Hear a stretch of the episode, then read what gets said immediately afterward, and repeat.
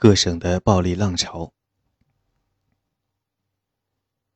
起初，巴黎方面没有人能够确定猛攻杜伊勒里宫以及囚禁路易十六会在全国各省掀起怎样的波澜。从八月十日开始，各省代表就开始频繁地向地方寄送信件，传递法令，甚至直接到地方演讲，以获得民众对后续行动的支持。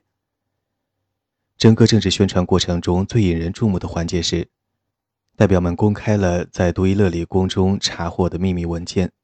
当中暗示了国王的背信弃义之举，以及与境外势力的秘密交易。此外，每个代表都竭尽所能说服各自的选民，证明推翻君主制的合法性，并称赞八月十日事件将为革命和国家的未来带来积极影响。希尔万科代解释称，如果没有采取有力行动，迅速制止内外阴谋，反革命阴谋将会成为事实。另一方面，非常显然，巴黎革命党所面临的巨大威胁是仍然驻扎在边境的法国军队。八月十日以后，拉法耶特将军的公然挑衅行为，以及他试图影响麾下士兵前往首都秦王的企图，一直是所有人心头的一根刺。对此，立法议会迅速派出数个主要由军官组成的代表团赴前线，向士兵解释当前局势，并合理化当下的举措。尽管有几名将军辞职，但两名颇负盛名且能力出众的将军——屈斯蒂娜和比隆，都宣布接受废除国王的决定。此外，拉法耶特的军队和大部分低级军官都拒绝服从他们的指挥官。事实上，尽管士兵们身处边境，但他们仍通过当地雅各宾派派发的报纸密切关注着巴黎的局势。一名来自南希的新兵约瑟夫·诺埃尔称。八月十日的消息让我们所有志愿兵都感到愉快和欣喜。据他所说，志愿兵们相信必将胜利，相信一切都会被完美解决。所有人都大声呼喊：“我们再也不需要国王，不要国王！”一位支持拉法耶特的军官试图与他们争辩，但旋即受到侮辱。“雅各宾派万岁！打倒保王派！”这样的呼声瞬间淹没了他。也正是在这种如同高压的反对声浪下，拉法耶特和他的主要副官选择跨越边界投奔奥地利人。至于地方行政部门，一些长官最初对废除国王的决议提出质疑，甚至直接否决。最具戏剧性的事件发生在东北部边境的阿登省，该省长官响应了拉法耶特的号召，公开反对和否定八月十日事件。然而，议会迅速派出专员到达地方，就像他们对边境军所做的那样。阿登省和其他六个行政区的长官当下就遭到逮捕或撤职。在全国大部分省份，首都代表的到来以及来自社会公众的压力，迫使地方长官接受了发生在巴黎的这一既成事实。截至八月底，议会代表们已经获得了数百个地方区划的支持。虽然一些省份归顺的速度相较于其他省份要更慢些，朱利安写道：“针对八月十日事件的赞成函陆续抵达国民议会，全国各地的主要城镇、主要部队和将领无不高呼‘自由平等’。然而，在许多地区，过渡期的权力真空让他们面临着与巴黎类似的权力崩溃状况。”中央政府的权威摇摇欲坠，而立法议会和公社又时常发出互相冲突的指示，这使地方派系之间的权力斗争更加激化。在八月十日之后的数周乃至数月里，位于比利牛斯山路的阿列日省经历了整个革命中最动荡不安的一段时间。各级行政机构的命令互相矛盾，领导团体据说已经失掉民心。并在八月底被普选出来的公民大会正式罢免，法庭权威不复存在，农民拒绝加入军队，税款被一拖再拖，匪徒横行乡里。同时，从六月和七月开始出现的针对可疑阴谋者和反革命分子的民兵袭击和杀人事件持续升温，在地方城镇。首都的权力真空以及对前线战士的一无所知，将使各阶层民众倾向于相信谣言，并可能像巴黎一样产生规模性的恐惧和猜疑。各种阴谋论，如暗中囤积武器和与外敌勾结，以及在公开演讲中的大胆措辞，都可能引发新一轮的谣言，甚至直接点燃屠杀的导火索。从猛攻杜伊勒里宫到召集新一届国民工会这段过渡期内，至少有九十三人在四十二起单独事件中遇害。这类杀人事件在八十三个省份中的三十二个省都有发生，但特别集中在巴黎周边省份，以及罗瑞河谷、地中海沿岸、波尔多南部和东部地区的城镇。受害者包括贵族。公职人员和被指控犯下一系列恶行的普通公民。然而，最主要的受害者，占死亡总人数的三分之一，是顽固派神职人员。他们被普遍认为是当下境内反革命活动的主要策划者。他们在近几个月以来早已处在风口浪尖，民众中规模性恐惧情绪的激化，只会让他们的形象愈加被妖魔化。一些神职人员被以极其残忍的方式杀害，斩下的头颅和肢解的躯干被拿来示众。这种行为曾广泛存在于17世纪的暴力起义中。地方省份的一些杀人事件可能受到了发生在巴黎的暴力事件的影响。例如，九月屠杀发生仅数日之后，从奥尔良监狱转移出来的44名囚犯于9月9日在凡尔赛被全部谋杀。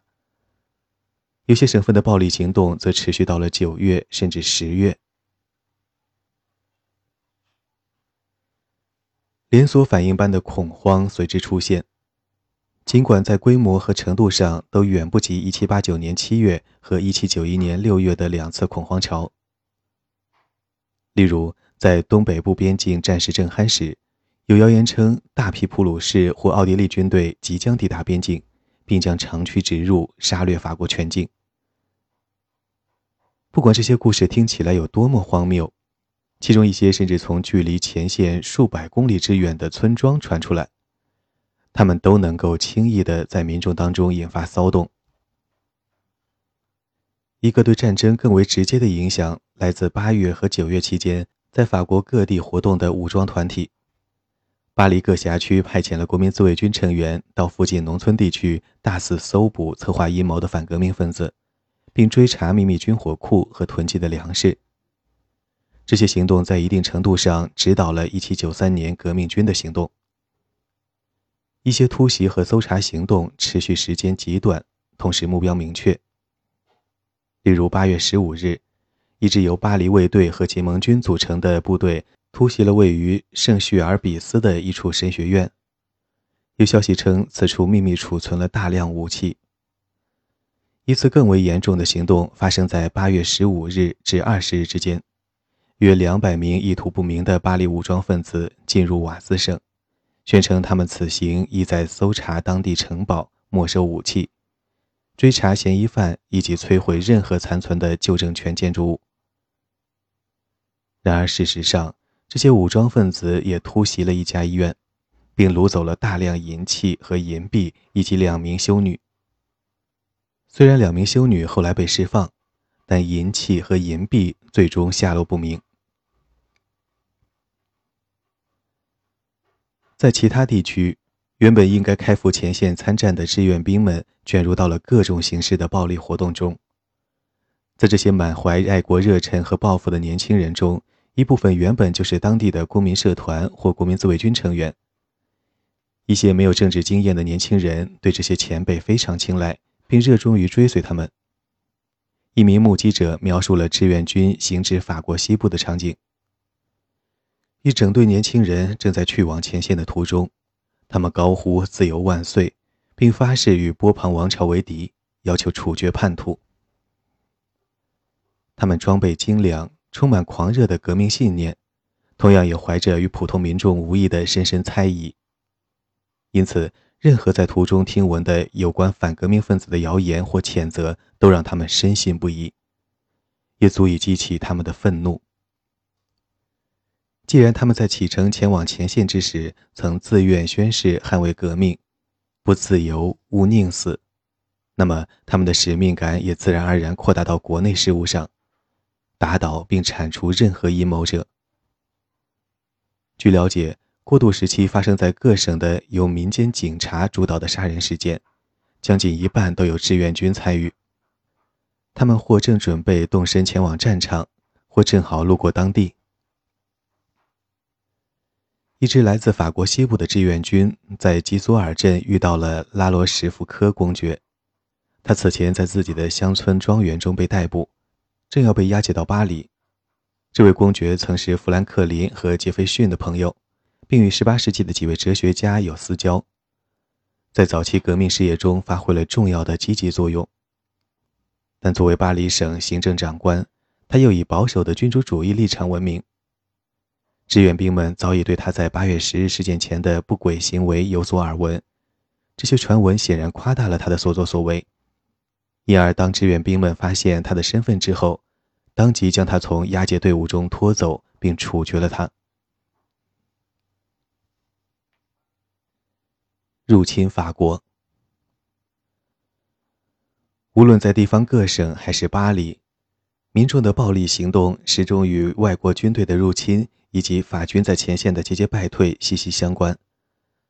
到八月中旬，法军已经与奥地利军队在北部边境僵持四个月，但随后普鲁士军队加入战争，并迅速在法国东北部开辟第二战场，这让战争的天平彻底倒向了联军一方。这一时期的普鲁士军队可谓是继承了腓特烈大帝意志的胜利之师，被誉为欧洲最勇猛、作战效率最高的军队。普鲁士指挥官们对战争的前景充满信心，加上法国军队主要由毫无作战经验的新兵组成，大多数原法军军官不是被撤职，就是早已逃亡境外。在普鲁士看来，他们的入侵毫无疑问将一举击溃法国。许多普鲁士人预言，他们将列队齐整地直捣巴黎，就像五年前布伦瑞克公爵领导的那次对荷兰的远征一样。那次，他们挫败了荷兰发生的一次革命。当时身处巴黎的外国观察者们大多同意这一观点。英国外交官这样写道：“法国无论如何也无法抵御国王和普鲁士的联合军队，这是由世界上最骁勇善战的将军指挥的伟大军队。可以肯定，这支军队也有其潜在弱点，尽管声名在外。”但普鲁士人在近二十年内没有参与过重大战争，且大多数军官都已年老。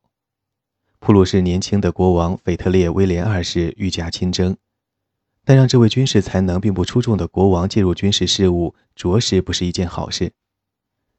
事实上，腓特烈威廉二世确实对布伦瑞克的决策造成了不小的干扰。此外，普鲁士方面派出的入侵法国的军队。不管在规模上还是在能力上都并不突出。做出这一决定是基于对法国方面的轻视，即他们认为不费吹灰之力就能打败平庸的法国军队。与此同时，普鲁士和奥地利关注的焦点仍在东边的波兰，且在他们的预想当中，波兰再次分裂的可能性非常大。为此，他们选择在欧洲中部保留大量军队。最终，大约有4.2万名普鲁士士兵、2.9万名奥地利士兵、5500名黑森雇佣兵以及由4500名逃亡者组成的部队穿越边境进入法国。而与之相对，法国军队的规模比联军大一倍，这将成为法国军队一个潜在的重大优势。即便如此，交战的最初阶段。仍然如联军方面所预想的那样，法国军队接连失利。到1792年7月中旬，普鲁士军队已经以相对缓慢的步伐南下，意在沿线设置一条安全的军需供应线。这是18世纪欧洲战争中的惯例。联军与法国人的首都交战发生在8月中旬，当时联军行进到了洛林大区与卢森堡南部边境接壤的隆维。隆维是法国防御线上的一个重要要塞，该防御线由路易十四时代的军事工程师沃邦建立，旨在保护法国免受入侵。虽然没有人能够事先断定隆维的法国驻军能否在长时间的围困中坚持下来，但事实上，在八月二十三日，仅仅经历了三天的炮击之后，这座要塞就被普鲁士人收入囊中。之后，普鲁士人继续向南推进，最终到达法国东北防御阵线的重要堡垒凡尔登。在这里，普鲁士人同样用三天时间。同样用炮击的方式，轻而易举地迫使法国驻军投降。当地许多民众非常支持投降的决定，因为他们担心长时间的围困只会给他们的城镇造成更大破坏。此外，驻军指挥官的身亡也加速了凡尔登的沦陷。据称，这位指挥官是自杀，但也有消息称他是被谋杀，因为此前他曾发誓永远不会向敌人屈服。对于法国人来说，边境防御要塞以如此快的速度被各个击破，毫无疑问是令人惊愕和恐惧的。直到八月底，大部分巴黎人都在专注于内政，应对各种危机，推翻路易十六，以及努力赢得全国其他地区的支持。他们毫不怀疑，革命旗帜下的公民军队很快将战胜奥地利和普鲁士的奴隶军队。而对于发生在北部边境的军事僵局，他们确信这是由国王和将军的叛变所造成的必然结果。面对从洛林传来的灾难性消息，他们只能得出如下结论：内部的叛变程度远比他们想象的要深。谁能保证现任军事指挥官不会像其前任拉法耶特一样通敌？谁又能保证外国侵略者没有与在首都巴黎的秘密线人暗中合作？基于这样的困扰，这一时期从巴黎发出的大部分信函，民众的关注焦点始终在内部阴谋是否会让他们为战争付出的努力成为泡影。在一封长信中，议员代表迪高特雷为隆维的陷落痛苦不已，同时让他倍感焦虑的是关于第五纵队是从城墙内部突破整座城市防御工事的谣言。面对普鲁士人将畅通无阻地到达巴黎的前景，基塔尔在其日记中总结了同胞们的感受。自革命开始以来，巴黎从未像现在这样陷于如此深重的危机之中，敌人就要兵临城下了。未来一个月左右的战斗，无疑将彻底决定我们的命运。而巴黎方面的反应则进一步加剧了这种恐慌。在八月二十七日发布的一份通函中。内政大臣罗兰写道：“我们将采取任何可能的必要的措施。国家正处在生死存亡之际，面对这样的危急时刻，我们应该竭尽全力。”然而，仅仅数天之后，他便悲痛地感叹道：“腹背受敌的我们已经无路可走。”在巴黎。对反革命阴谋和背叛的恐惧，促使当局在整个城市发起了大规模搜查行动。整个行动从八月二十九日持续至三十一日，全天候不间断地进行。在这几天里，城门紧闭，所有街道不论白天黑夜一律灯火通明，所有民众都被要求留在家中。国民自卫军和城市专家挨家挨户地走访。搜查任何可疑的秘密军火库和伺机行动的反革命分子。然而，搜查结果让人失望，他们确实收缴了数千杆火枪，但大部分只是狩猎用的猎枪或是无用的古董。此外，约八十名顽固派神职人员被捕。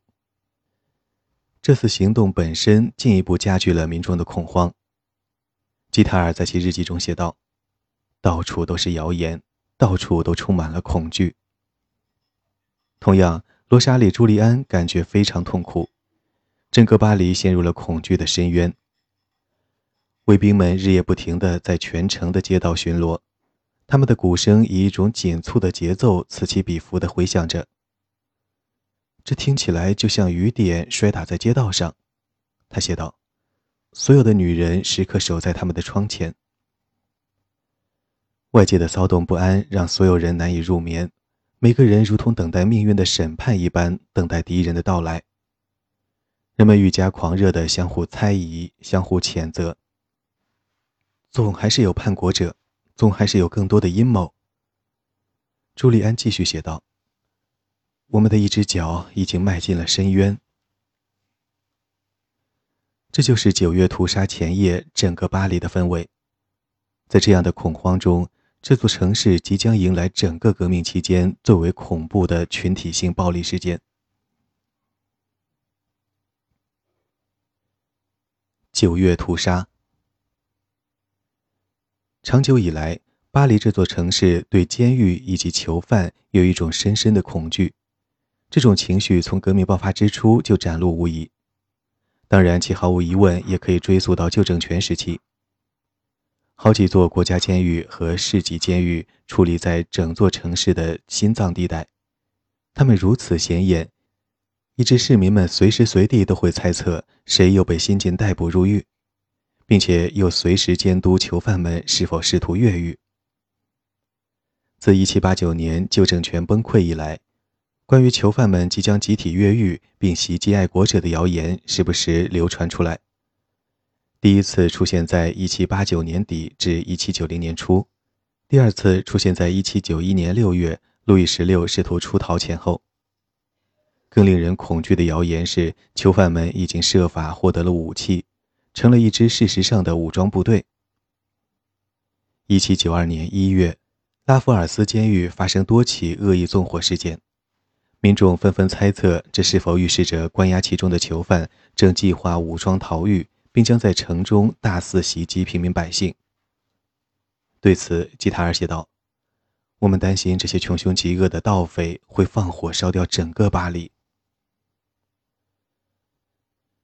到一七九二年春，监狱已经被普遍认为是滋生反革命势力的温床。人们担心那些被用金钱收买了的匪徒随时可能越狱，并公然反对革命和袭击革命者。早在六月二十日，巴黎各辖区就不断有上访者威胁称，如果法院持续不作为，那么他们就会亲自闯入监狱并处决囚犯。八月十日之后，随着越来越多的嫌疑人。贵族、幸存的瑞士士兵和顽固派神职人员遭逮捕，以及巴黎人心中原本对于监狱的恐惧又添上了复仇的色彩。他们渴望向这场圣劳伦斯日的大屠杀的始作俑者复仇。过去，阴谋和监狱的传言是两套独立的谣言体系，而现在两者似乎逐渐合二为一。不断有消息称，集体越狱事件将与外国势力入侵法国同时发生，又或是称狱中的贵族和教士已经暗地里收买了大批匪徒，只待越狱成功，便会对手无寸铁的爱国者亲属发起袭击。而爱国者们那是正在前线奋勇抗击入侵者。巴黎公社的反应则助长了谣言的传播。公社下令各辖区长官造访监狱，记录关押狱中的所有革命敌人的名字，并将名单张贴示众，以便当地民众清楚地意识到他们当前面临的危险。柯代意识到了这种风险，并深感不安。他在8月19日写道：“监狱中有很多阴谋分子，但不出一周，很多人将人头落地。”罗莎里·朱利安也对监狱阴谋和预防性强制行动有所耳闻。监狱里数量庞大的罪犯让我感到害怕。为了让人性的光辉在未来不至于被践踏，我们此刻必须变得野蛮。为了保全躯干，我们必须忍痛断臂。显然，恐惧和焦虑的威力变得如此巨大，关于潜在威胁的逻辑也逐渐变得坚不可摧。以致通常情况下更为谨慎的政治和社会精英，现在也开始相信关于监狱阴谋的谣言。九月二日，隆维的陷落已成为事实，凡尔登也即将被攻下。与此同时，公社紧锣密鼓地在全城范围内张贴标语：“现在就武装起来，敌人就在门外。”随后。巴黎市级领导人向各辖区派遣专员，以商讨应对措施。除了加固城墙和紧急征兵之外，许多辖区还讨论了先发制人以挫败监狱阴谋的必要性。毕竟在此时的大多数人看来，这些阴谋已经是事实。因此，在巴黎市中心的普瓦索尼区，公民决定他们必须立即行动起来，打倒监狱中所有的阴谋者。而这个决议也被立即传到其他各区。当天晚些时候，杀戮开始了。先是塞纳河桥上响起轰隆炮声，随即整个城市的教堂也敲响了钟声。紧接着，民众扑向一群原计划要被转移到圣日耳曼德佩区附近的修道院监狱的囚犯，并杀害了他们。随后，人们依次闯入了修道院监狱和附近的卡摩监狱，系统地处决了反革命分子，包括贵族、神职人员、瑞士卫兵。以及被认定已被反革命分子收买的普通罪犯。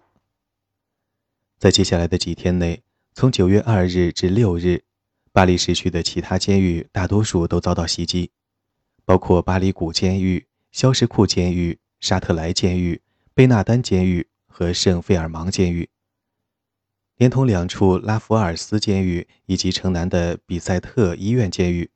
共有一千一百至一千四百人在这一系列屠杀事件中遇难。面对这一系列突发的大规模暴力事件，原本就已松散的权力机构试图控制局势，但都未果。立法议会先后派出两个代表团试图制止暴力事件，但均以失败告终。甚至代表本人的人身安全也受到威胁。无奈。代表们只得发表措辞模糊的宣言，敦促各方保持冷静和团结。事实上，这一时期整个议会的关注焦点始终在前方战事，代表们想方设法阻止外敌入侵，因而只有十分有限的精力投入到平息城市暴动之中。而在巴黎国民自卫军方面，整个自卫军在过渡时期始终处于无组织状态，因而无法有所作为。甚至可以肯定的是，许多自卫军成员直接参与了屠杀，或至少支持屠杀。九月三日，公社监察委员会，马拉和弗雷龙都是其成员，印发了一份通知，将这一系列群体性处决行动歌颂为正义行为，称这对于以恐怖手段消除大批内部叛徒来说是不可或缺的。并表示希望整个国家都效仿此法，以维持公共安全。可以肯定的是，尽管公社和监察委员会并非屠杀的策划者和领导者，但其成员和其他许多精英一样，对监狱阴谋的谣言深信不疑，并确信有必要先发制人以消除威胁。公社和监察委员会对这种行为的绝对支持。让屠杀行动在此后数天愈演愈烈。许多公社成员确实也担心民众可能会不分青红皂白地杀死所有囚犯，因此他们派代表前往监狱，不是立即制止处决行动，而是组织起简易法庭，对无辜者和有罪者进行适当的筛选分流。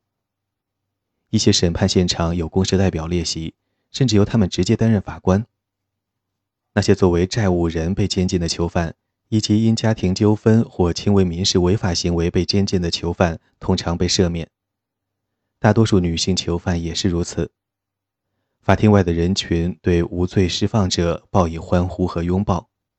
至于那些被认定为反革命分子的人，所有顽固派神职人员、瑞士卫兵和大多数贵族，以及被认定为反革命帮凶的人。犯有盗窃罪、造假罪或谋杀罪的囚犯，一概被推出门外，在毗邻的庭院或街道被当场处决。处决由志愿者执行，处决工具可能是剑、斧头、长矛，甚至是棍棒。在后世称为“九月惨案”的事件中，我们永远不会知道到底谁是屠杀的凶手。但很多执行者无疑都是巴黎国民自卫军和结盟军成员。他们自七月份或八月初抵达巴黎后，就一直留在这个城市。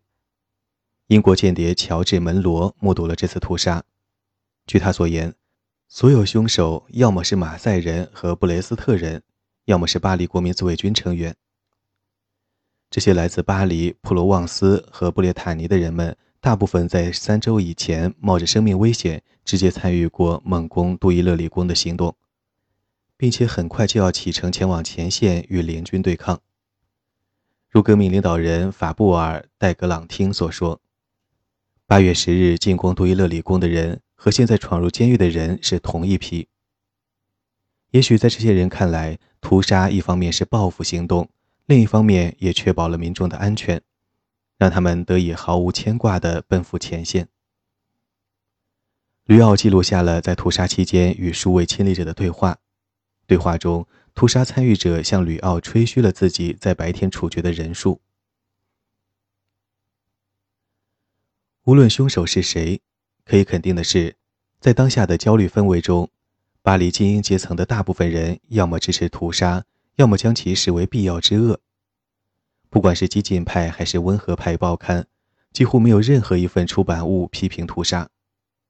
同样，不论是吉伦特派还是山岳派，亦或是持独立立场的人，没有人对屠杀持完全谴责的意见。立场温和的报纸《法国邮报》认为，人们承担起了清除罪犯的责任，这样也就不必担心我们的妇女和儿童会被越狱者袭击。山岳派成员奥杜安。在《环球报》撰文：监狱里的囚犯无恶不作，他们长期以来一直在密谋，而在复仇的时刻来临之际，他们被人民的正义之剑就地正法。亲吉伦特派的戈尔萨称屠杀行动可怕但必要。在该时刻的往来书信中可以看到，各政治立场的革命派人士也得出了类似的结论。在亲山岳派的皮埃尔·迪布勒伊·张巴尔代看来，顽固教士这个邪恶的种族已经得到了应得的惩罚，因而有理由相信，在巴黎之外的其他地区，他们很快也将不复存在。斐扬派成员皮埃尔·拉梅尔也对事件表示接受。对于那些被杀害的无辜人士来说，这是不幸的，但是屠杀者应该被怜悯，不该被指责。被迫采取这种极端措施是令人痛心的，年迈的吉塔尔写道。但正如他们所说，与其任人宰割，不如先发制人。在给丈夫的一封长信中，罗萨莉·朱利安尽管对所描述的事件感到痛苦，但最终得出结论，表示这种残酷的必要性无法避免。被愤怒冲昏了头脑的人们固然可怕。但他们确实对三年来策划阴谋的反革命者进行了有效的报复，而现在，法国得救了。大多数人之外，也有个别人士从一开始就谴责杀戮。哦，这是犯罪，多么可耻！吕奥在写给兄弟的信中说道：“这无疑是极端恐怖、一起臭名昭著的政治事件。”所有的囚犯在最后几天都被残忍的屠杀，这些刽子手毫无怜悯之心，也毫不悔恨。年轻的山岳派成员克劳德·巴吉尔同样感到愤怒和震惊。面对这样骇人的灾难和危机，该如何保持镇静？可见要继续留在政坛需要多大的勇气。然而，值得注意的是，与我们大多数其他的革命见证者不同。吕奥和巴吉尔都直接目睹了屠杀。巴吉尔是立法议会早前为了阻止杀戮派遣至修道院监狱参与调停的代表之一，而吕奥曾两次踏进同一座监狱，在血泊中跨过一具具尸体，为他的一位等待判决的邻居求情。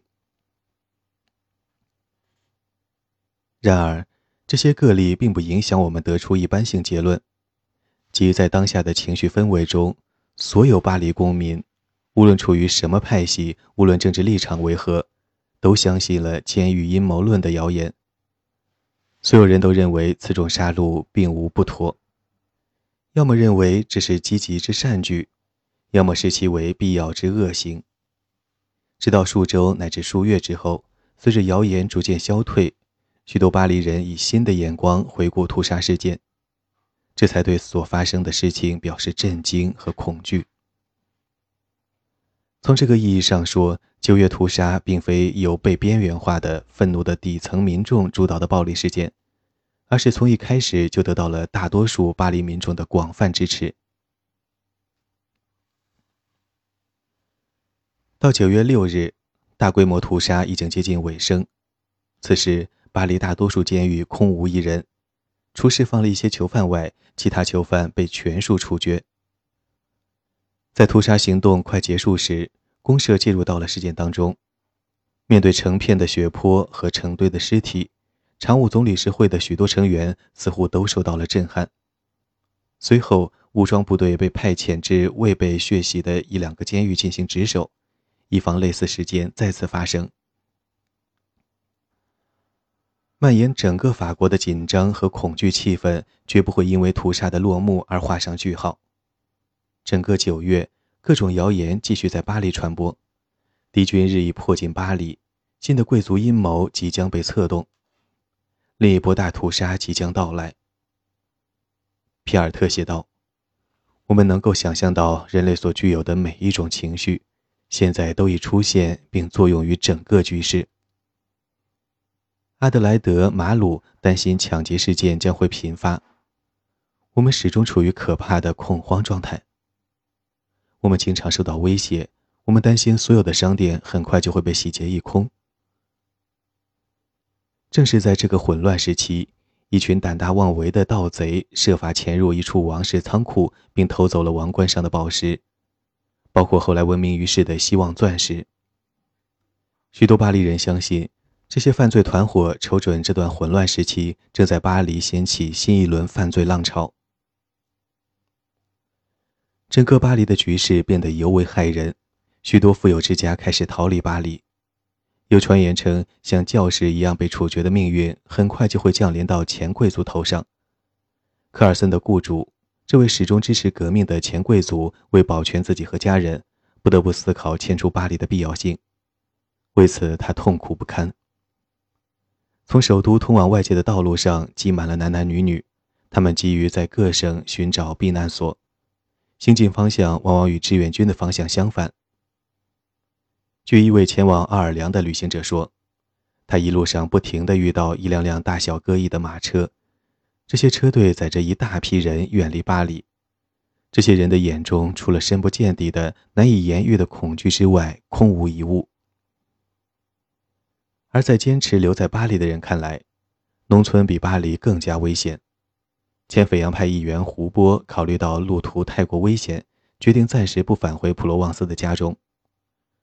如果我们终将一死，那么我更希望这发生在公寓里，而不是在荒郊野岭。